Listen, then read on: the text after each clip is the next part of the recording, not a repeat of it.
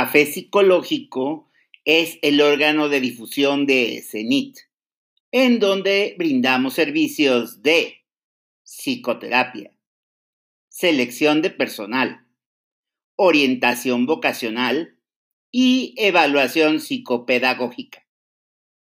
CENIT, dos ubicaciones en la Ciudad de México. Una cerca del Ángel de la Independencia y otra en Santa Fe.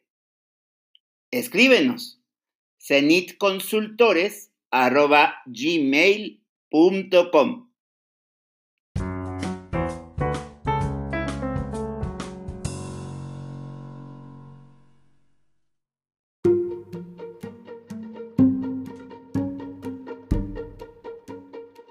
Café Psicológico, tercera temporada, episodio 8.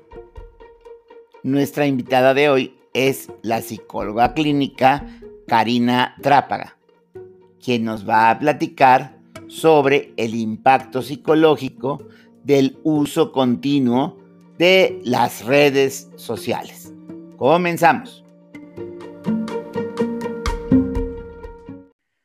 Café Psicológico de el martes 6 de octubre de, de 2020, en el cual se han disparado los medios digitales de una manera insospechada. Nunca nos imaginamos que llegaría a, haber tal auge de tal, de, de un uso tan extendido de las redes digitales y hoy especialmente vamos a hablar del impacto psicológico del uso continuo de las redes sociales. Y entonces, fíjense ustedes que es el caso, que invité para tal efecto a Karina Trápaga, que es psicóloga clínica, que es psicoterapeuta y que ha, pues ha profundizado mucho en el uso de estas, pues de estos medios de comunicación tan extendidos, tan importantes. Y bueno, también tiene una, tiene una experiencia laboral como consultora organizacional. También eh, ha trabajado eh, para el Instituto de las Mujeres de Oaxaca, entre otras, entre otras de sus labores. Y actualmente pues es psicóloga clínica, psicoterapeuta de este corte integrativo. Totalmente. Ahí estamos. Perfecto. ¿Cómo? Totalmente. Está muy bien. Entonces, este, si me faltó algo, pues ahí lo dices. Muchas gracias, Cari. No, muchísimas gracias. Muchísimas gracias. Buenas noches a todos. Eh, Héctor, te agradezco muchísimo la invitación y el espacio para compartir este tema que ahorita antes de, de entrar estábamos platicando y compartiendo que es un tema que tengo ya varios años desarrollándolo compartiéndolo tanto en escuelas como asociación de padres eh, y otros espacios que he ido encontrando que parece que es un tema que siempre termina como siendo un gancho o un, pues un, punto de interés para todos. Y empecé hace unos años eh, con un documental que se llama Screenagers, que es un documental que utilizan en Estados Unidos para eh, explicar a la Asociación de Padres de todas las escuelas públicas en Estados Unidos, utilizan este documental explicando todo el tema de las redes. Este documental ha de tener aproximadamente como unos cuatro años y ahí es como empieza ya, ¿no? Toda mi, historia y acercamiento a empezar a compartir este tipo de materiales. Y a partir de eso, pues sí descubro que aquí en México, la verdad es que tenemos un, un acercamiento Em, como sociedad para entender el efecto de las, de las redes sociales o de las pantallas o de eh, todos estos gadgets con los que hemos aprendido a vivir y con todo el impacto que tienen. Eh, y veo que la verdad es un área muy interesante y de mucho crecimiento para todos, así que esta área, la verdad, te agradezco mucho que pueda también compartir con tu, con tu público todo este material. Sí, sí, sí. Sí, bueno, aquí la cuestión es que, que puedan, puedan ustedes compartir todas, este, como diría el doctor Gatel, colegas y colegos, este, podamos, este, pues escuchar diferentes voces de diferentes temas, de diferentes corrientes teóricas dentro de la psicología y pues algo que, pues que disfruten ustedes. Eh, o sea, yo veo que tú disfrutas de este, de este tema y es una, es un, es un gusto muy especial, ¿no? Por, por, por investigar y por saber qué es lo que, lo que pasa con él, ¿no? Claro, pues encantada. Y les voy a compartir ahorita mi pantalla para que vayamos, yo les vaya compartiendo este material, que ahorita lo voy a enfocar mucho, bueno, únicamente a las redes sociales. Así que, pues comenzamos. Me parece. Ay, listo. Ahí em, estamos. Ahora sí, nada más déjame, te quito de enfrente de mi presentación para que para que no me estorbes, pero a mí me parece que, eh, bueno, el, ¿qué, es, ¿qué es lo que me encantaría lograr con, eh, con, esta plática, con esta apertura, con este diálogo? Es pues obviamente encontrar un balance sano y orientar al tema de la salud mental. Em, y aquí voy a empezar con información que a mí se me hace eh, importante para, para, arrancar. Es que la era digital, pues ya casi va a cumplir 30 años en el mercado. Para, los que, para los que creen, para los que son nativos digitales y creen que ellos lo inventaron, no, ya tiene mucho tiempo. Y, y, bueno, pues aquí la era digital llegó para quedarse y en 1991 es la primera vez que se inaugura el famoso WWW, que es el World Wide Web.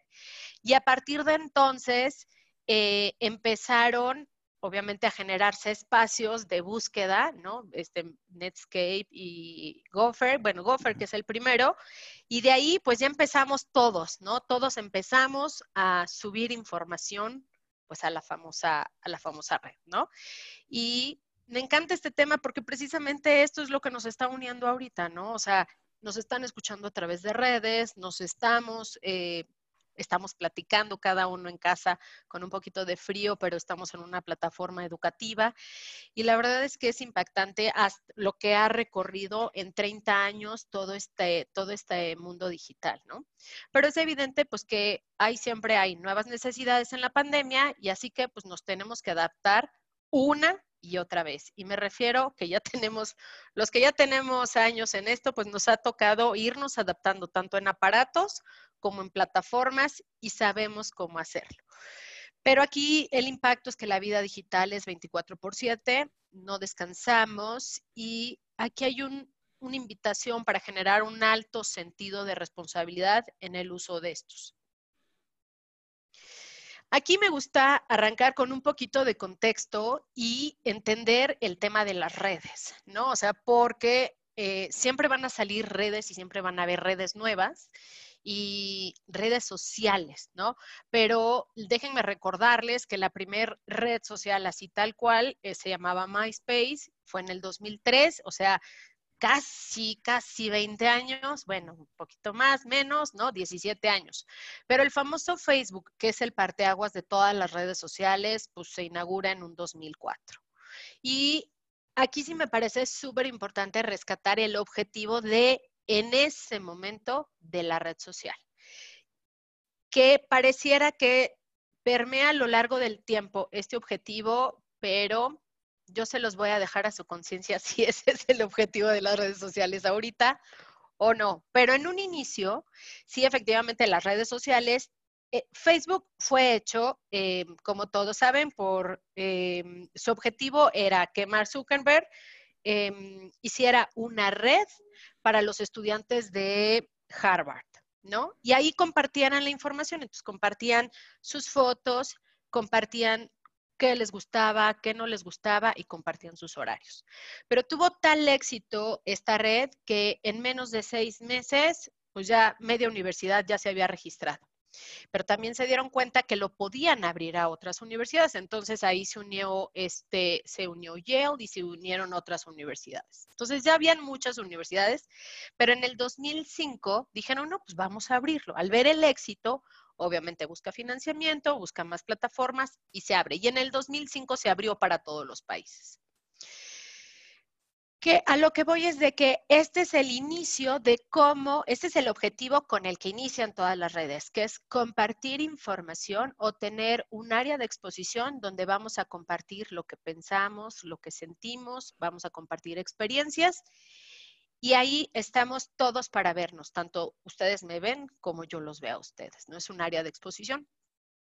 Y también pues empieza el famoso YouTube, que también es igual de importante, ¿no? Van pegando a la vez porque ahí vamos viendo el impacto de lo que es toda la información a través del video.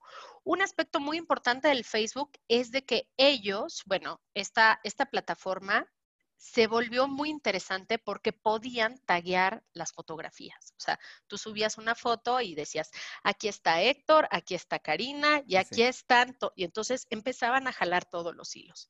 Ese fue como el primer, em, uno de los primeros aspectos que lo volvió tan interesante. Y ahí ya empieza pues Twitter 2006, eh, Google y Gmail 2006 igual. Y aquí hay una parte igual importante, es que al ver el impacto que tuvieron a nivel mundial, en 2006 Facebook permite los usuarios a partir de 13 años. Entonces, esto nos abre, bueno, tanto para arriba como para abajo, ¿no? Quizá en esa época no les interesaban las personas ni adultas, ni adultas mayores, no, ese no era su objetivo, pero sí creció muchísimo hacia abajo, ¿no? Vieron el impacto que tenían socialmente. Otro aspecto muy importante de las redes, porque acuérdense que todo se va comunicando, pues es el famoso streaming con, comienza el streaming en 2007 y de ahí nos vamos a la llegada del primer iPhone en el 2007 también. Y a partir de, de, este iPhone, donde empieza uno a poder descargar ¿no? las aplicaciones como las conocemos, con dos objetivos, las aplicaciones utilitarias, por decirlo así, como compartir mails, compartir, eh, o sea, eh, cómo puedes desarrollar o implementar tu trabajo de mejor manera, pero sobre todo en el tema de las redes sociales. Y así nos vamos históricamente. A mí me parece interesante ver cómo a través del tiempo, porque yo lo, o sea, quizá tú, Héctor y yo y algunos, algunas personas que nos puedan estar escuchando, pues pudimos ver todo este desarrollo de aplicaciones a, través del tiempo.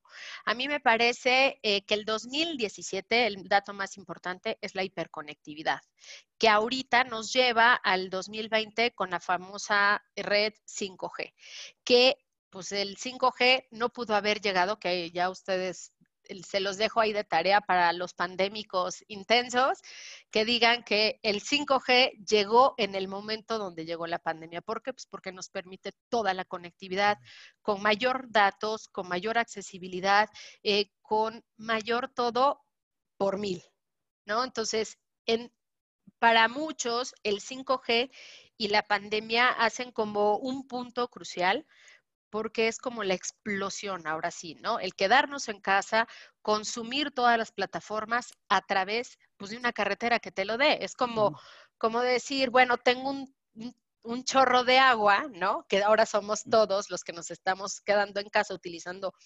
plataformas, este, redes sociales, computadora, celular, iPad y todo el gadget que ustedes quieran y toda esa información tiene que salir pues por un tubo chiquito, ¿no? Entonces no nos iba a caber la información. Pues ahora sí, con una super mega carretera, ¿no? Que sale para todos lados, llamado 5G, pues nos permite aún más hacer esta mega conectividad y va poco a poco en algunos países, ¿no? Unos ahí vamos, otros hay, unos van más tarde, otros vamos más tarde, pero sí es el la coincidencia y el timing de generar un punto en el 5G con tanta, con tanta, con tanta plataforma y con tanta red social. Y ahorita van a, les quiero compartir porque están, ¿para qué están hechas las redes sociales? Como les compartí, en un inicio, efectivamente, su objetivo era única y exclusivamente de carácter social y de carácter de tener un espacio para compartir, para socializar, para exponernos, para conocer, etcétera. Pero ahorita estas redes han evolucionado tanto, si estamos recordando que el Facebook arrancó en el 2004, estamos hablando de 16 años de trabajo continuo y de las, todas las mejores, todas las mejoras que se puedan imaginar. Y aquí lo que sí quiero, quiero retomar es que las redes en este momento tienen otra función. Mm, su discurso original, pues sí es la socialización, pero por abajo tienen el discurso comercial, que ese, en, este, en esta charla yo lo quiero rescatar, sobre todo más que lo social, ¿no? Entonces, ¿de qué se trata? Es que las apps en este momento están diseñadas cada una para eh, jugar con nuestra vulnerabilidad psicológica, ya la, tengamos de forma consciente e inconsciente. Todas las apps, mi app no es la misma que la de Héctor y no es la misma que la de mis hijos ni es la misma que la de mi marido. Quiere decir que están hechas con algoritmos personalizados. Y me parece que es importante entender que cada app está hecha y me va a brindar lo que solo yo necesito. ¿Sí? Si yo me quedo estacionada 10 minutos en una fotografía, esa app se va a dar cuenta que esa fotografía es de interés mío y va a generar ese tipo de contenido a partir de cuántos segundos me quedé estacionada en una fotografía. Si yo busco cierto tipo de información, pues obviamente el algoritmo me va a seguir presentando ese tipo de información. Si yo le doy likes a cierto tipo, a ciertas tendencias, pues el algoritmo me va a brindar ese tipo de información. Pero todo está, o sea, todo esto es una tecnología que está hecha para generar mi atención. ¿Qué es lo que, para qué están hechas las redes vistas desde este discurso? Pues es una economía de la atención. Es una economía porque todas las redes, unas más y otras menos, pero todas están ahorita ranqueadas en las em, en la industria más millonaria que ha tenido la historia y la humanidad. Entonces, aquí la tecnología ya, nos, ya, no es, ya no es neutral, ya tiene un objetivo. ¿Cuál es el objetivo? Tu atención. ¿Y quién es el producto? Pues somos nosotros. Y es a partir de, em, en la lámina anterior, del 2007, que Facebook empezó a permitir anuncios y productos. Ahí es donde empieza la economía de la atención. O mm. sea, pierde ese, ligeramente ese objetivo, que es el de socializar, y es programar a través del código, código de la adicción, que un poquito más adelante pues también lo voy a compartir, ¿no? Eh, entonces, esta es una tecnología que diseñada para generar dependencia. Ahorita en, Netflix podrán encontrar dos documentales que me parecen muy interesantes para el que le interese este tema sobre cómo es que las redes sociales eh, nos, han convertido en un producto y las dejo en recomendación. Es de Social Dilemma y The Grey Hack. El The Grey Hack es sobre la controversia de Cambridge Analytica, que es cómo en algún momento em, toda esa base de datos, toda esa comercialización de la atención, eh, lograron eh, pues decidir el destino de un país llamado Estados Unidos y sus votaciones en, el, mm. en las últimas votaciones, ¿no? Entonces, para mí se me hace muy importante hacer conciencia de que las redes en este momento eh, sí tienen un discurso inicial, que es el de socializar, pero el discurso fundamental es el de tener tu atención atrapada. Y está diseñada, a mí me encanta, uno de los grupos que diseñaron, que ayudan al diseño de estas redes, se llama The Dopamina Lab, están en Silicon Valley y trabajan a través de esto, de la dopamina. Estas tecnologías eh, ellos sí nos estudiaron al derecho y al revés. Ellos saben perfectamente cómo activar y cómo secuestrar nuestra atención y cómo generar ciclos de dopamina con cortisol para que nosotros estemos continuamente regresando a través de las redes. Entonces, pues ya la tecnología y las redes ya no se ven tan, tan, tan sencillas como un lugar donde nada más posteo una foto o comparto o le doy like, sino em, a mí sí me parece que cada vez se va volviendo como más complicado, no tan sencillo las redes. Entonces, las empresas tecnológicas entienden las causas de las oleadas de dopamina en el cerebro y enlazan sus productos con técnicas de secuestro que nos atraen y crean ciclos de compulsión. Verificamos de manera compulsiva porque nunca sabemos cuándo puede sonar el sabor eh, delicioso de la afirmación social. Eh, este trabajo está basado en el trabajo del psicólogo estadounidense Skinner, quien descubrió que la forma más sólida de, reforzar un comportamiento aprendido, perdón, en ratas es recompensarlo en un horario aleatorio. Entonces, em, aquí le, hago aquí una pequeña pausa de cómo son estos famosos reforzadores.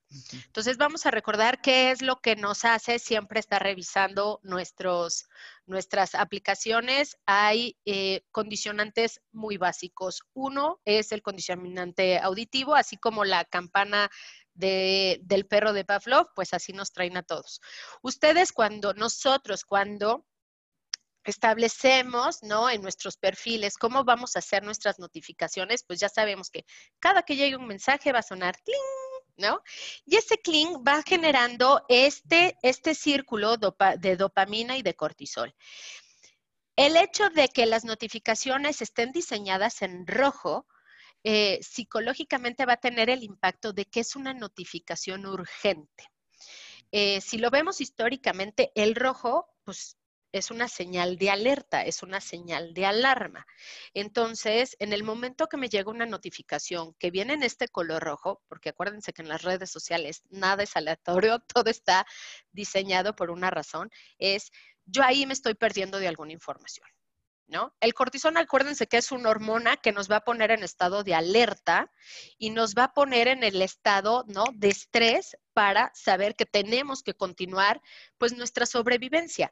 En esta época nuestra sobrevivencia es de carácter digital. ¿Cómo voy a sobrevivir digitalmente? Pues, ¿Cuál es mi alergia? ¿Cuál es mi, eh, perdón, mi detonador? Esta notificación roja va a generar una oleada de cortisol que definitivamente va a generar ansiedad. ¿Cómo, voy a, ¿Cómo puedo disminuir la ansiedad ante una notificación? Abriendo mi aplicación y, viéndola, y viendo qué es lo que me trajeron. Entonces, este es uno de los círculos. Uno es a través de una notificación, ¿no? Que nos aparece en rojo y ese rojo es una alerta para mi cerebro donde yo tengo que activarme. Y la otra es la auditiva. Entonces, vamos generando ciclos donde constantemente, ahora sí nos tienen como perros pavlovianos, ¿no? Salivando, esperando el siguiente rush de dopamina. Entonces, veo un mensaje. En el caso de las redes sociales, se vuelve mucho más complejo el tema, ya sabemos, de los likes, que tiene la misma intensidad de dopamina o de satisfacción. Incluso algunos estudios han sugerido que tiene un impacto igual que las adicciones, ¿no? Que ahorita lo vamos a ver más adelante. Pero yo nada más quiero aquí con esta lámina, pues aquí compartirles cuántas redes son las que ahorita actualmente tienen usuarios. Facebook tiene 2.499 millones de usuarios. Yo ni siquiera me los puedo imaginar así como, como número. Pero esto sí nos habla del gran impacto que tiene una red social a nivel mundial, a nivel social, a nivel comunidad y a nivel individual, ¿no? Y nada más para recordar que las redes no son nada más sociales. Eh, aquí les voy a compartir de forma muy, así como escogí algunos personajes que me parecen importantes siempre. Actualmente, dentro de los, el top de los 15 millonarios, eh, obviamente de todo el mundo, quiero que vean que el número uno es Jeff Bezos, que es el dueño de Amazon. El número dos pues, es Bill Gates. O sea, o son redes o son plataformas pero el caso es que siempre estamos como en esta oleada. Ay, ya vi que se me va a apagar mi compu. No, por favor. Pero no, por favor. Así como esa alerta roja sí me hizo entrar, obviamente, en estrés. Eh, pero que a mí me, pero todo bien, ya, con energía suficiente. Eso. Eh, pero aquí, o sea, quiero que vean cómo es que o tenemos plataformas, ¿no? O sea, tenemos el hardware y el software que nos brindan las empresas, las empresas de tecnología, junto con el tema de las redes sociales, son impresionantes en el sentido de la cantidad de, pues lo millonario que pueden llegar a ser y donde ahí es donde yo, yo me sensibilizo o sensibilizo a los demás de que las redes sociales a mí no me cuestan. Yo quiero que hagamos conciencia de que ustedes instalar una de estas redes les cuesta absolutamente nada. Les cuesta absolutamente nada instalar, compartir sus datos y dejarla ahí y participar. Pero no es así. Nosotros al darnos de alta en unas redes, pues quedamos, ya compartimos nuestros datos y ahí nosotros nos volvemos el producto. ¿Qué es lo que venden las redes? Pues ahí empieza el tema de publicidad y todo el mercadeo. ¿Qué es lo que van a mercadear las redes? Pues nuestra atención. Después de tres o cuatro scroll de que le doy a mi Facebook para abajo, pues me aparece pues la venta de un colchón, ¿no? Y le doy para abajo cuatro más, ¿no? Y me aparece, ¿no? Ahorita, pues con el frío a lo mejor me aparecen botas calientitas, ¿no?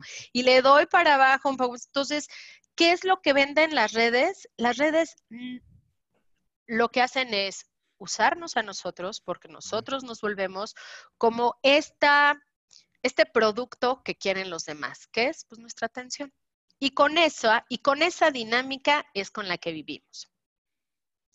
Pero bueno, vámonos al punto de a quiénes afecta y esta parte eh, me re que te encanta también, ya vieron que me gustan todas, todas las partes de, esto, pero es a quiénes afectan, pues afecta a adolescentes.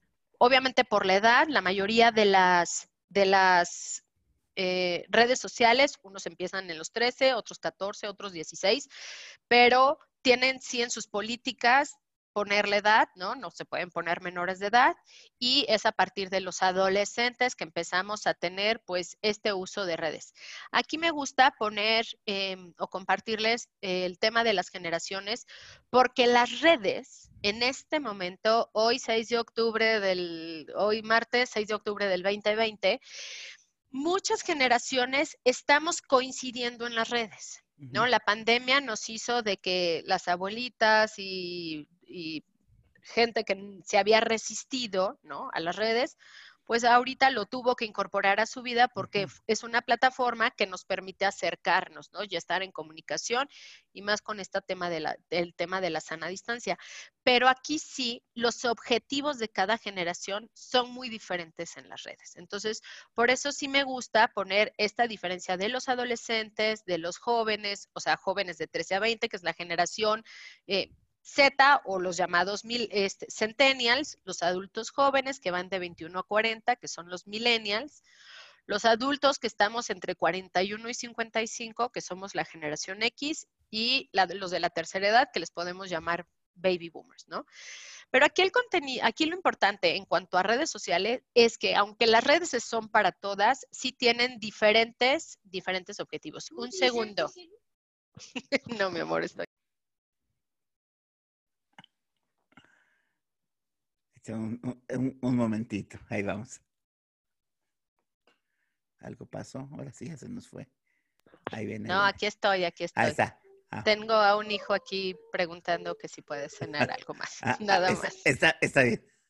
Todos entendemos, porque así estamos muchos en casa. Ah, exactamente. Exacto. Entonces, pero a mí sí me parece como, perdón por la interrupción, pero ya retomando es, a mí sí me parece importante entender que las redes sociales son muy diferentes para las diferentes generaciones. Y aquí la parte que hay que retomar es quiénes son los nativos digitales. Los nativos digitales pues, son los que cuando yo nací ya había todo, ¿no? Entonces, no neces o sea, explicar el tema de la vida analógica se vuelve complicado. ¿No? ¿Por qué? Porque ellos ya nacieron con un iPad. Ellos son todas estas generaciones que decimos, pero ¿cómo? Si nadie le enseñó cómo usar la aplicación y él ya le pica todo, ¿no? Es que son brillantísimos. No, los que son brillantísimos son los diseñadores. Ellos saben perfectamente cómo deben desarrollar estas plataformas para que se vuelvan accesibles. Entonces, bueno, los que, los que ahorita, en este momento, eh, llamamos eh, nativos digitales, pues son la generación, los millennials y los centennials. Ahorita la generación de los super chiquititos se les llama generación alfa, porque si ven, es la generación eh, X, Y, Z, y después de la Z, pues dijeron, bueno, pues ¿y cuál es la generación que seguirá, no? Entonces, bueno, pues vamos, vamos a volver a empezar, pues sería la A de alfa, y ahí vamos a volver a empezar, ¿no? Alfa, beta, y ahí nos vamos a seguir con los nombres, pero Em, ahorita es para qué nos sirven. Y aquí en, los nativos digitales, las redes sociales se vuelven su base de todo. Es su base de socialización, su base de identificación, su base eh, para compartir experiencias y, pues, obviamente para confirmar o generar su propia identidad.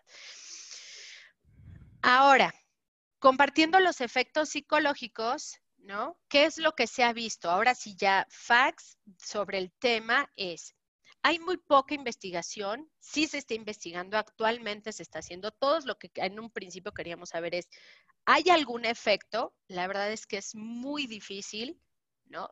Ahorita poner una investigación de cuál es el efecto neurológico o el efecto en el cerebro. Pero si hay una investigación que es la más seria que va hasta ahorita, que lleva ya muchos años, que la hace The National Institute of Mental Health. Y aquí nos han puesto dos datos muy importantes, que estos sí son de los pocos como bien establecidos, es que más de dos horas por día ante pantallas, eh, unos niños tuvieron los peores resultados en los, en los test de lenguaje y razonamiento. Esto es para las generaciones alfa, centennials y algunos millennials. ¿Por qué el lenguaje? Pues porque las pantallas pues, nos dicen todo y nos dan todo, entonces el lenguaje se, se ha visto que es lo, como, como, lo que más se ve atrasado en el desarrollo. Y otro aspecto muy importante es que más de siete horas de uso por día muestra que hay un adelgazamiento en la corteza prefrontal y esto es considerado como un proceso de envejecimiento. Entonces, se puede inferir, pero no se, no se pone como ahorita una realidad, es que quizá lo que nos puede dar como una consecuencia es de que eh, obviamente va a haber un proceso de envejecimiento en las funciones ejecutivas, en las funciones cognitivas, que se va a dar un proceso relativamente más rápido de lo normal. ¿Qué es eso? No se sabe, pero es el único dato que ahorita tenemos real sobre el tema. Ahora sí, veamos cómo impactan las redes sociales por su contenido. Lo quiero ver, o sea, lo quiero poner en dos áreas. Lo tenemos en, en, el impacto neurológico, como dijimos, que es este ciclo de dopamina y cortisol que está diseñado para captar nuestra atención. Pero ahora vámonos como al aspecto social, que fue como el origen de las redes, ¿no? ¿Para qué eran, para qué eran, eh, para qué fueron generadas? Pues para compartir información. Pero con los años se fue volviendo cada vez más complejo este, este mundo en el que compartimos. Entonces, yo lo divido en tres áreas de gran impacto. Uno que es en el yo individual, que es en cuanto a la formación, hablando de las generaciones en su momento de los alfa, pero ahorita están muy chiquitos, pero ahorita en particular de los centennials, ¿no? Estamos hablando de jóvenes de 13 a 20 más o menos. Y aquí está el tema de identidad, el tema de autoconcepto, de emociones, de autocontrol, de mora. Entonces, ¿qué son los aspectos que yo sí veo que se van aquí, que se van, eh, que van impactando? Es cómo ahorita los jóvenes a través de, de las redes van generando la idea de quiénes son. ¿Quiénes son? ¿Quiénes no son? Pero es solamente a través del discurso de las imágenes que van encontrando recordando pues todo el tema anterior que es para captar la emoción. Otro tema que vemos que se va dificultando pues es el tema del, del autocontrol. Y el autocontrol me refiero el de poder dejar de revisar las redes. Si estamos viendo que las redes están diseñadas por ingenieros, por sabelo todos, o sea, neurólogos, psicólogos e ingenieros, se pusieron a diseñar estas redes para que nosotros estemos atrapados en el círculo de likes de followers, de cuántos followers tengo, de cuántos likes tengo, de cuántas notificaciones tengo y todo este ciclo que no termina. Entonces, el tema del autocontrol, obviamente se va a ver se va a ver afectado porque si estamos hablando de generaciones jóvenes, pues obviamente el autocontrol es el tema que se va a ir desarrollando. Si ahorita, ahorita lo vamos a ver un poquito más adelante en cuestión de funciones ejecutivas, sabemos que estamos en proceso de desarrollo para ir adquiriendo ciertas habilidades. Pero si nosotros desde chiquitos tuvimos un iPad que me está, o sea, ¿no? Y yo estoy en la etapa de desarrollo del autocontrol, pues ¿cómo lo voy a controlar si está diseñada exactamente para que no tenga control, ¿no? Otro impacto que tiene es en el yo social, porque es a través de las redes, la gente puede ver al grupo al que pertenezco, puede ver mi familia, puede ver mis pares, puede ver mi posición económica, lo que compro, lo que quiero comprar, lo que quiero ser o lo que, no, o lo que quiero tener, ¿no? Y aquí a lo mejor en lo social también podemos meter un poquito el tema de la psicología de las masas, porque en lo social ahí sí vemos cómo, y lo vemos todos en las redes, la gente pues es más bravucona, la gente habla más y la gente, lo maravilloso de las redes es que hay una libertad total de expresión por lo cual también hay una... Em, la gente no tiene límites, por decirlo así. O sea, en las redes, digamos que es como, como los sueños, está permitido todo. Ahí puede pasar todo. ¿No? O sea, desde todo lo bueno hasta todo lo malo. Entonces, ahí también en lo social vemos cómo los grupos hace que uno opine, porque desde casa es muy fácil opinar, desde el colchón es muy fácil opinar, cuando desde frente, de frente, pues no es tan fácil, ¿no? Entonces, en lo social, eh, esta identidad social a veces se diluye, ¿no? Se diluye con lo social y me permite hacer lo que en la realidad no haría. Y obviamente la relacional, que es cómo me llevo con los demás, ¿no? O sea, em, cómo me acerca a los demás. Si yo soy una persona que busca las relaciones, entonces las redes sociales en este momento va a ser una excelente plataforma para acercarme más. Pero si yo soy alguien penoso, pues la verdad también me va a ayudar a evitarlos. Entonces las redes sociales nos ponen en circunstancias pues la verdad, muy cómodas, ¿no? O sea, o me acerca o me pone la barrera que necesito, ¿no? Y todo esto, pues, va a ser eh, dependiendo de mis niveles de frustración, ya sea que me acerquen o me alejen.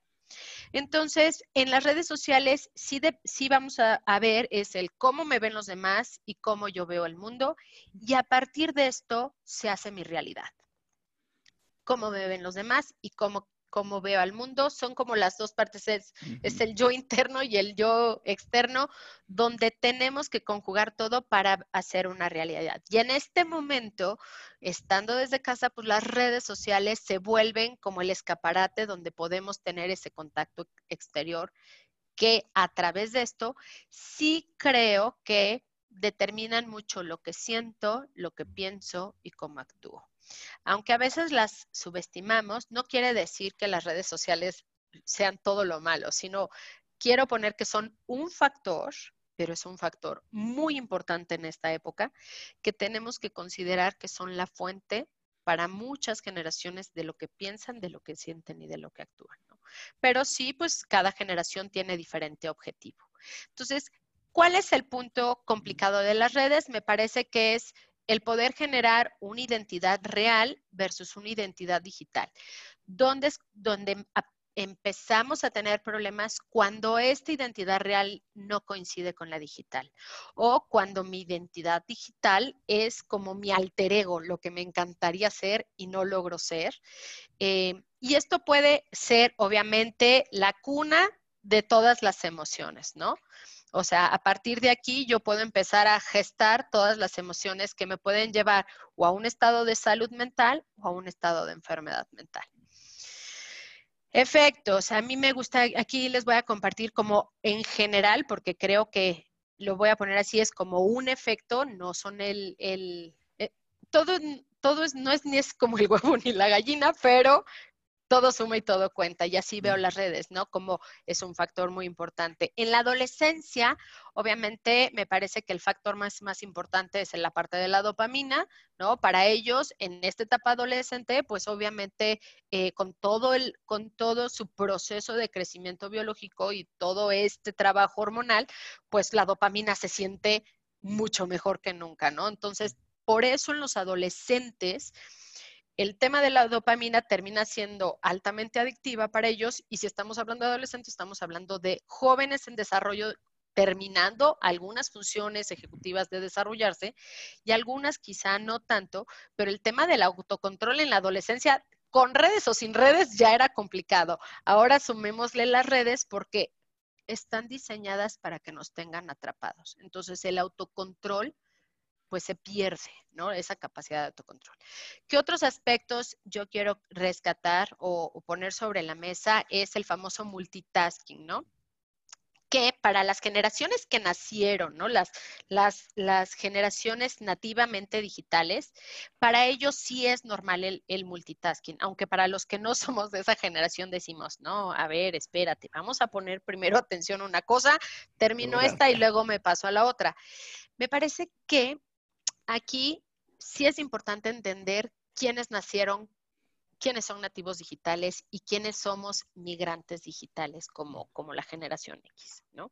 Entonces, lo que sí para ellos, el multitasking sí genera un agotamiento en el cerebro y sí reduce las capacidades cognitivas. O sea, la atención profunda es complicado para ellos, pero para ellos es muy fácil hacer este, este switch, ¿no? De intermitencia. Hay bajos niveles de frustración, ¿Qué pasa con las redes, con todas las redes? La dinámica de las redes es, en cuanto yo encuentro una imagen que me aburre, me voy a pasar otra. En cuanto yo me aburro de esta de Netflix, pues me paso a Facebook. Ah, no encontré nada estimulante en Facebook, pues me paso a, a, Twitter. Ah, no encontré nada en Twitter, bueno, pues a ver, me paso a mis mails. Entonces, lo que estamos viendo es que los niveles de frustración eh, es pues me frustro, brinco, me frustro, brinco y me voy pasando y me voy pasando y me voy pasando. Me voy pasando a otra plataforma y me voy pasando a otra. Hay dos temas que se dan en el tema de redes. Uno es, no se permite el aburrimiento en las redes. En cuanto me aburro, me cambio. Entonces, en la vida cotidiana, el aburrimiento es como si no tuviera lugar. O sea, yo lo pongo así de, ¿qué es lo primero que hacemos cuando estamos aburridos? Buscamos nuestro celular. ¿Por qué? Porque necesitamos esa, retro, esa retroalimentación de dopamina que nos da el celular. Entonces, eh, ahí tenemos como un área donde dices, bueno, aquí, aquí hay algo que ponerle atención, ¿no? Y el otro es el tema de frustración, o sea, em, los niños, o se está como, como es, es generalizar, pero obviamente no no de forma categórica, es nosotros el tener niños que crecieron con iPads es que se volvió el iPad o el iPad o el celular como en, lo que estás en, lo que estás aburrido te doy esto. En vez de chupón, pues ya les damos el celular porque se entretienen igual, o sea, son un pacifier. De todas formas, lo que hacen es calmar. Cuando a un niño le das un celular para que se calme, no le estás dando el tiempo suficiente para que aprenda a lidiar con su frustración y con su enojo y aprenda a calmarse. Entonces, estamos hablando de generaciones que no han aprendido a calmarse en el aburrimiento, que no han aprendido a encontrar su punto de equilibrio en la frustración, porque lo que con lo que le hemos estado, digamos, curando todos estos años, pues es a través de las redes que nos tienen tan entretenidos. Y todo esto, pues en algún momento, donde pega, pues pega en los trastornos de sueño, los trastornos de ansiedad, trastornos de depresión. En algunos en unas circunstancias más complicadas, pues definitivamente trastornos de conductas adictivas, obviamente no relacionadas a sustancias. En el DSM5 no aparece por ningún lado eh, algún tema relativo a redes, pero sí nos pone la adicción en relativo al juego y al Internet lo están poniendo como, como un comparativo. A mí me parece que este es un momento muy interesante para nosotros los psicólogos para abrir aquí otro espacio porque me parece que es un elemento en nuestra realidad, como es el celular, las tabletas, eh, la computadora, que se han vuelto em, ya no un instrumento, ¿eh? porque antes decíamos, es una herramienta que nos ayuda, ¿no? Ahora no es una herramienta, ahora es un must be, lo debo de tener, porque si no, ni puedo trabajar, no puedo estudiar y estoy fuera de la jugada. Entonces, sí son elementos que están de forma permanente y constante 24% de nuestra vida y obviamente algún efecto van a tener. Y en eso yo creo que estamos todos los psicólogos tratando de entender cómo nos van, cómo nos van, pues ahora sí, pegando o nos va influyendo o nos va afectando pues en la parte psicológica, emocional y cognitiva. Hablando de la parte cognitiva, em, las redes sociales afectan obviamente la parte de concentrarnos, ¿no? Afectan la parte de la emoción, ¿no? No podemos controlar la frustración, no, no nos ayudan a modular las emociones. El Facebook es como si fuera un vertedero emocional, ¿no? Tal cual, lo que siento lo pongo. Hay generaciones donde utilizan las redes, este, eh, digamos, eh, universitarios, donde encuentran las redes como un lugar de, de expresión de, hoy me siento deprimido, lo pongo hoy estoy contento como, y ahí vamos viendo cómo van vertiendo y vertiendo y vertiendo y vertiendo emocionalmente y están buscando, obviamente, pues la, retroalimentación, la famosa retroalimentación de las redes que me hacen mantener este ciclo, ¿no? Entonces, no, me ayudan a modular la, la emoción, pero por momento, como que la puedo depositar en algún lugar, a ver quién me entiende y a ver quién me da una devolución. Entonces, eh, eso no es modular la, emoción, eso es nada más plasmarla y a ver qué pasa, pero lo que no sabemos es que las redes tienen, pues ahí unos mecanismos que nos hacen regresar. En cuanto a la memoria, me parece aquí algo igual muy interesante, es que antes hacíamos un esfuerzo por memorizar cosas, ¿no? Hasta desde los teléfonos. Eh, yo no sé tú, Héctor, pero yo me acuerdo perfectamente del teléfono de la casa de mi mamá, ¿no? Sí, claro. Y ahorita hacemos un gran esfuerzo porque las generaciones de abajo es de, y si pierdes el celular, ¿qué vas a hacer? Pues aunque sea, apréndete el celular de tu casa y te aprendes el de tu papá y te aprendes el de tu mamá y de El tuyo. Ah, bueno, exacto. Hay gente que... No se sabe hay parejas hay parejas que no se saben el teléfono de su, así de, ¿cuál es tu teléfono? A ver, o sea, ¿qué pasa con la memoria? Es como si ya no necesito usarla. ¿Por qué? Porque yo tengo un aparato que me va a guardar todo. Entonces, el ejercicio de la memoria también, eh, la memoria como un acceso a los recuerdos. Y hablando de los recuerdos emocionales, pues también, o sea, ¿qué hago con mis fotos? Facebook me hace una selección de fotos de mis momentos más padres. Entonces, pareciera que este acceso a los recuerdos, al contacto emocional, está ligado a mi, a mi galería de fotos y no a mis recuerdos internos. Otro, mm, o sea, como que vamos viendo que a lo largo, pues sí pueden haber ahí unas, o sea, eh, dónde puede, dónde además pueden pegar las redes, las redes sociales.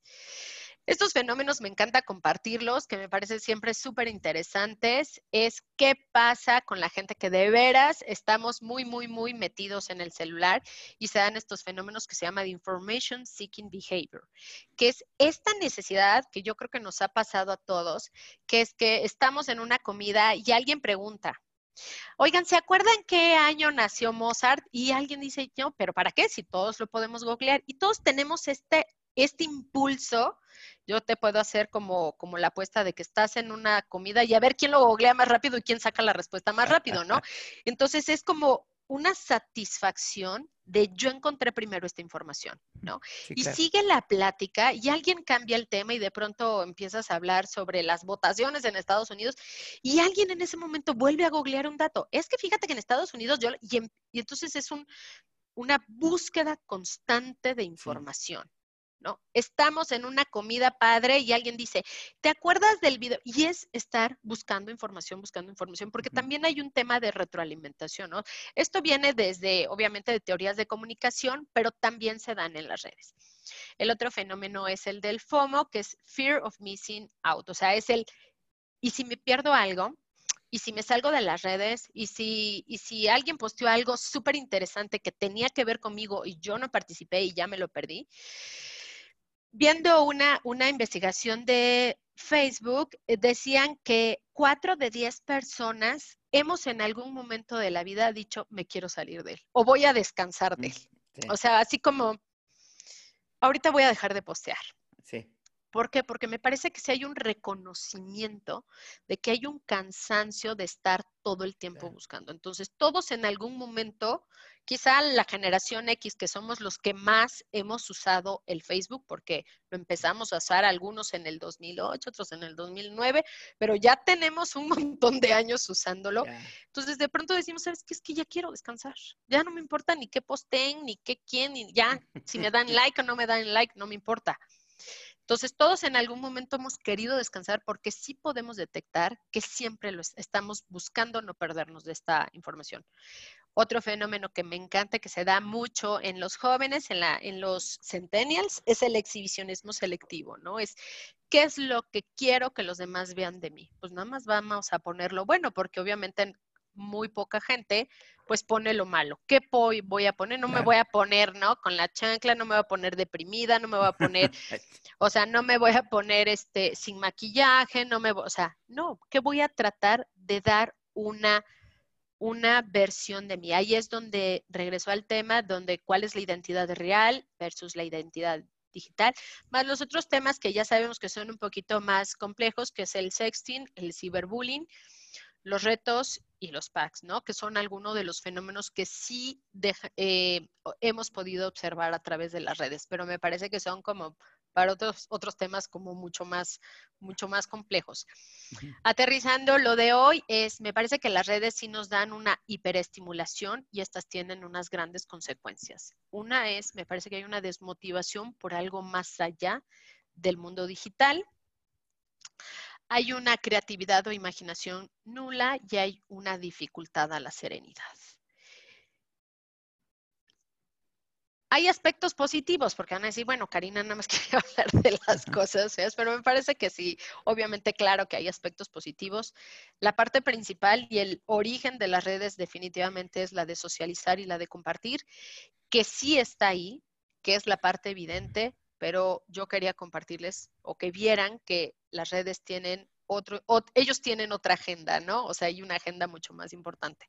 Obviamente la de comunicación instantánea, ahorita la educación, eh, la, la, educación desde casa, el trabajo, el comercio, el acceso inmediato a la información, oportunidad de negocio. Me parece que todos podemos tener como muy claras los aspectos positivos.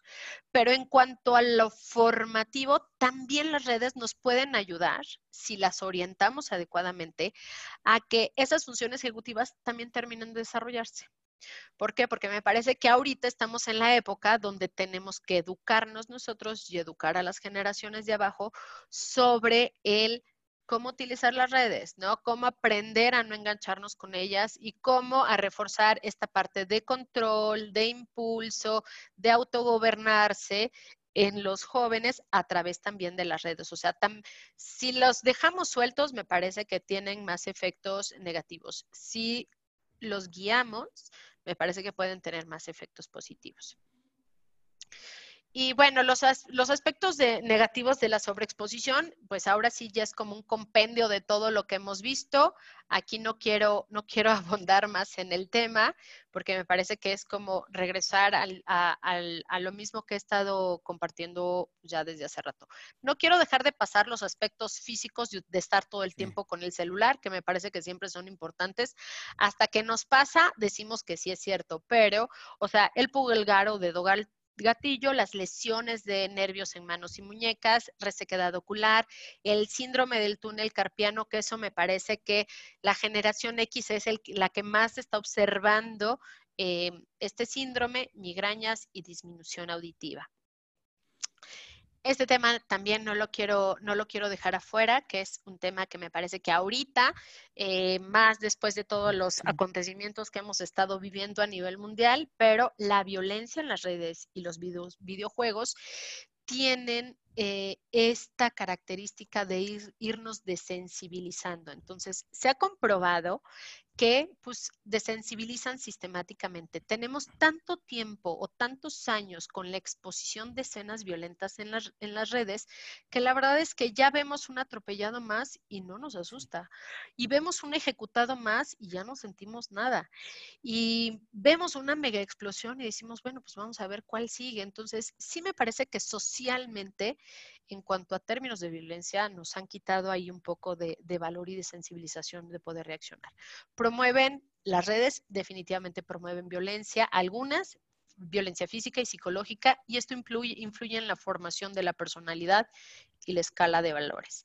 Y obviamente cuando regresando al tema, si yo soy un joven que todo el tiempo veo escenas violentas y veo escenas violentas y veo escenas violentas, pues obviamente puedo llegar a imitar roles de abuso eh, de poder bajo el perfil del anonimato, ¿no? Entonces ahí me parece que también las redes pues abren un espacio pues igual complejo. Ahora, ¿qué es lo que em, son pequeñas cosas que nosotros los psicólogos podemos observar de los efectos de las redes en nuestra, en nuestra práctica clínica, que me parece interesante compartirla, es que los psicólogos podemos observar cómo los jóvenes eh, en sus publicaciones empiezan a no tener la claridad de los límites de lo público y de lo privado. Entonces, ahí es donde yo observo que hay complicaciones, ¿no? Em, son lugares de expresión total donde ya se perdió esa capacidad de tener un límite, ¿no? Y son lugares donde experimentan amor total o agresión total. En el caso de los centennials, sí he observado con jóvenes, con adolescentes que se exponen a peligros de redes, ¿no? Conocer gentes y temas de tratas. Otros temas que he observado es que, pues, sí Acuérdense que estamos hablando de generaciones donde ahorita los chavitos, ustedes pregúntenles, pero quieren ser influencers, quieren ser youtubers, quieren ser eh, programadores, quieren ser estos personajes eh, que vemos en las redes. Entonces, em, sí, yo lo que sí veo es que hay un impacto muy fuerte en el autoestima, ¿no? Eh, ¿Cómo es que estas, eh, lo que me ha tocado ver es que hay un, punto donde la mayoría de estos personajes que están muy, muy expuestos a las redes sociales tienen eh, pues problemas de ansiedad y de depresión y de sustancias, sobre todo para los millennials que son influencers o youtubers. Eh, creo que tienen una exposición fuera de lo normal y sí los llega a tener, pues, a afectar tremendamente. ¿Qué otro aspecto observo em, con pacientes, o sea, mujeres u hombres, es en el tema de comunicación, cómo los WhatsApps se vuelven eh, una forma de comunicación muy diferente y a veces no los podemos interpretar. ¿Qué me refiero? A todos los mensajes de mi pareja lo vi que estaba online y a mí no me contestó, entonces no me quiere hablar. Y como le envié un mensaje en ese momento, ¿por qué no me contestó en el segundo que yo lo necesitaba ver? Entonces, las redes sociales como WhatsApp, como Messenger, que nos permiten comunicarnos, sí nos está poniendo en el consultorio circunstancias donde vemos que lo que menos hay es comunicación, ¿no? Y lo que más hay es ansiedad. Y lo que más hay es como esa demora de poder esperar a que llegue mi pareja y le platico y le pregunto, como que es, no, este estilo de vida de las redes sociales sí nos ponen, ¿no? Sí nos ponen como en un paradigma muy diferente para hablar, para amar, para emocionarnos, para comunicarnos y desde ahí pues me parece que hay pues un paradigma muy interesante. Y la parte de la emocionalidad es a través de los emojis, ¿no? O sea, es em, nosotros para, para decir te amo, pues a veces necesitamos pararnos enfrente de ese alguien y decirle te amo o decirle te odio, ¿no? Pero aquí la emocionalidad en las redes se vuelven los famosos emojis y nunca una imagen va a poder cubrir con el un beso real, ¿no? O con un abrazo real o con lo que tú tengas que decir. Me parece que lo que, o sea, mm, los, los colegas que a lo mejor em, igual pueden compartir experiencias, vemos que las redes están muy presentes en nuestro consultorio más que nunca.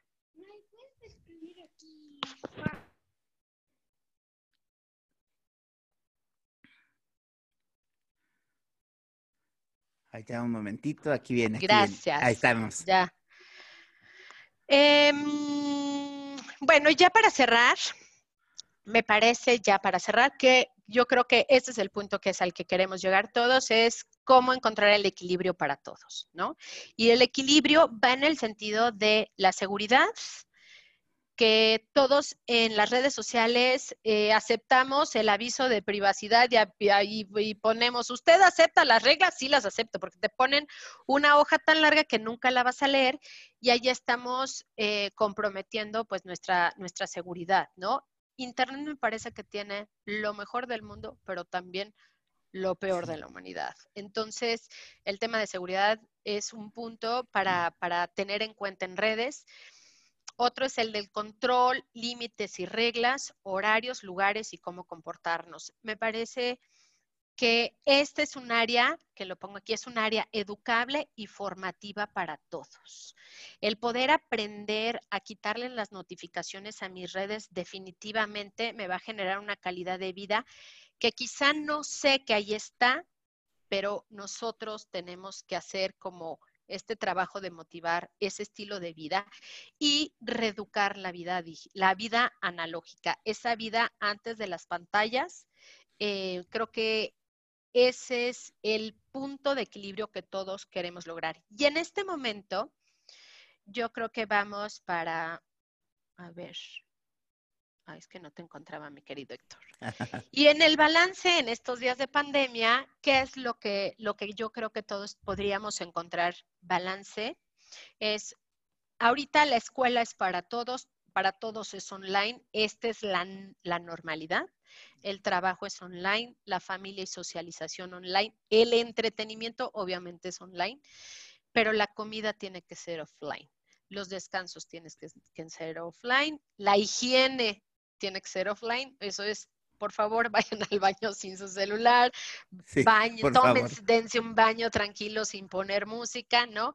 Y aprender a hacer, eh, tomarse unos breaks, ¿no? O sea, decir, a ver, ciertas actividades que pueda y que pueda yo decidir, voy a empezar a hacerlas fuera de línea. No todo es para ser compartido en redes y yo creo que esa es la parte difícil de lo privado, de lo público, qué comparto, qué no comparto.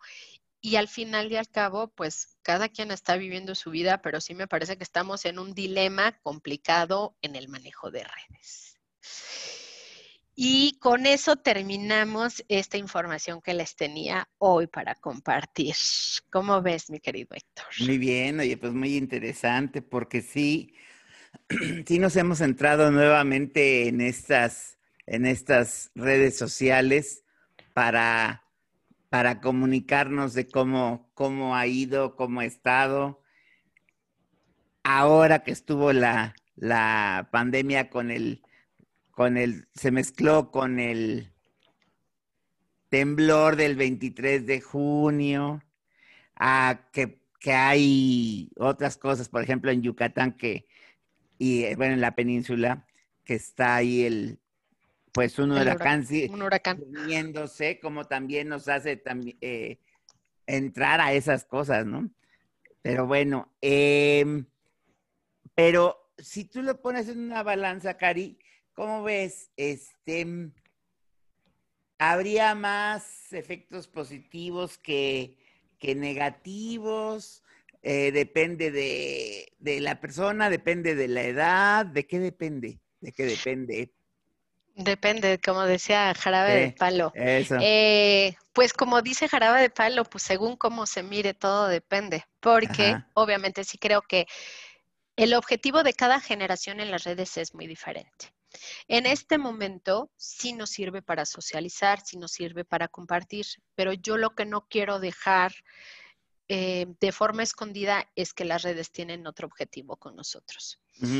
Y yo creo que si nosotros entendemos ese objetivo, podemos darle la vuelta un poco a esto. ¿A qué me refiero? Es aprender a vivir las redes sociales sin notificaciones, porque me parece que ese es, ahorita lo que menos necesitamos es tener otros estresores. O sea, si de por sí ya la pandemia, este sentimiento de... Exacto de un virus y de mi fragilidad y la fragilidad de mi salud y la fragilidad de mi vida o de mi familia o de mi entorno. Ya esto le uno que yo necesito generar un, un ambiente seguro, pues me parece que ahorita lo que menos necesitamos es incrementar los estresores. Pero los jóvenes que están encerrados, pues necesitan esta socialización, o sea, los adolescentes y estos centennials, sin, eh, me parece que es la generación que más le pegó la pandemia porque son los que más están requiriendo ahorita socializar y es donde las redes aparecen, ¿no? Y las redes en esta, en esta población puede ser pues una, un arma de dos filos. Me parece que sí nos permite socializar, pero eh, yo creo que es un área que tiene que educarse.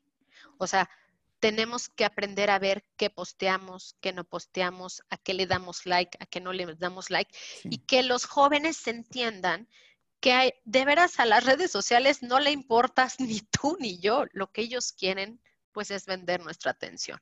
Entonces, me parece que es como un doble discurso.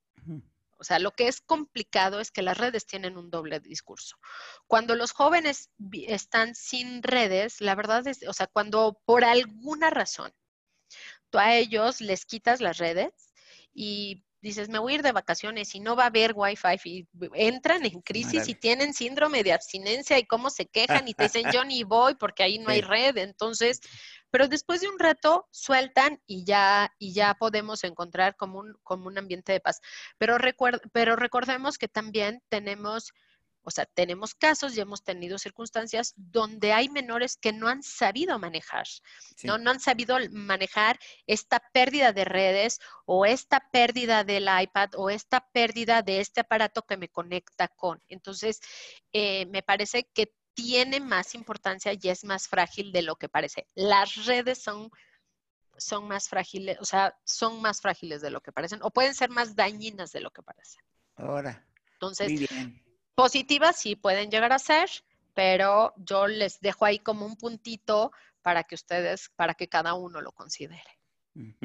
Oye, y en ese sentido, hablando de, efectos y de posibles daños, sí estas redes tienen un impacto muy importante eh, en nuestras relaciones interpersonales.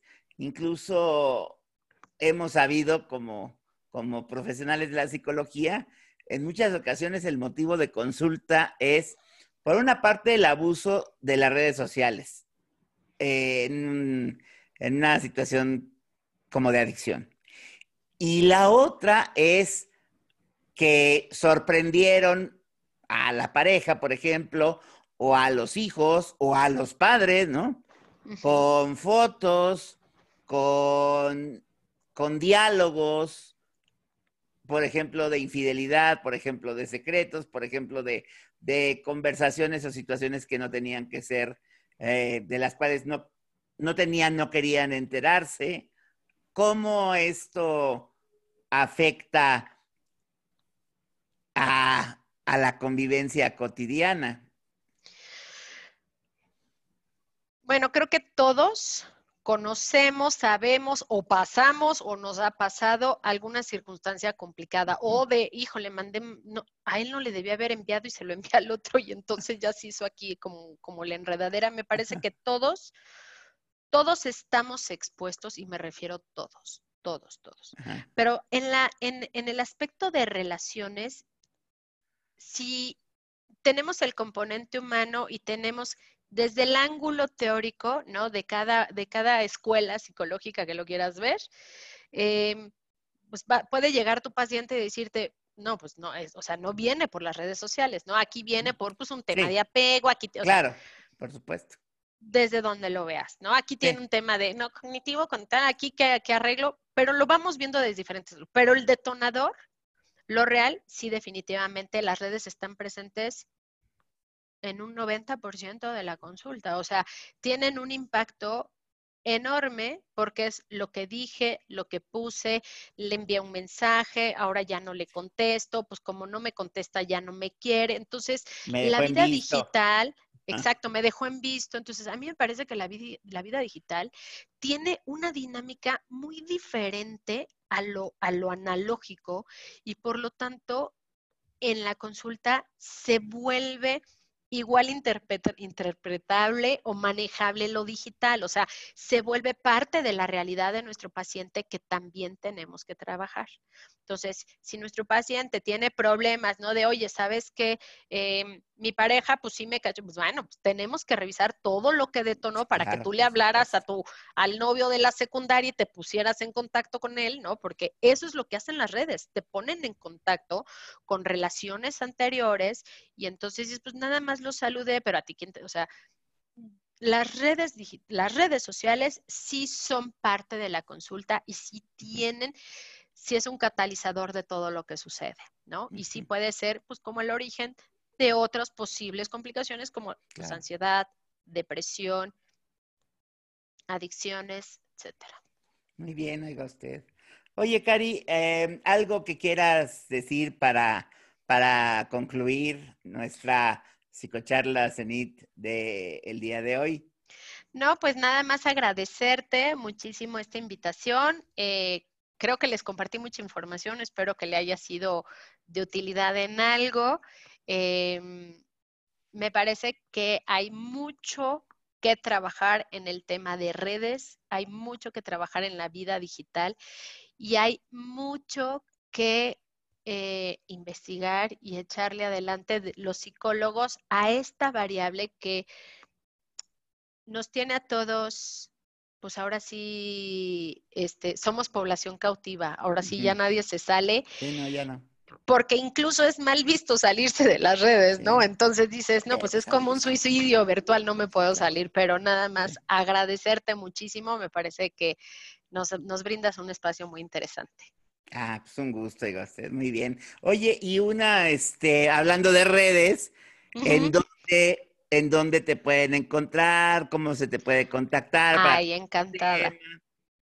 Pues en el famoso Facebook, la verdad, posteo muy poco. Ajá. Posteo muy poco, pero es Karina Trápaga, psicóloga clínica. Ajá, muy bien. Pues ahí tienen la, ahí tienen la, el enlace para, Muchísimas gracias. Karina. ¿eh? Pues muy buenas noches. Muchas gracias, Cari. Muchas gracias. Encantada, encantada. Estar por acá. Muchas gracias a quienes nos han acompañado y a quienes nos ven y nos escuchan de manera asincrónica. El próximo martes tendremos otro café psicológico, otra psicocharla cenit. Que estén muy bien. Hasta luego. Gracias, Héctor. Hasta luego. buenas noches. Gracias, buenas noches.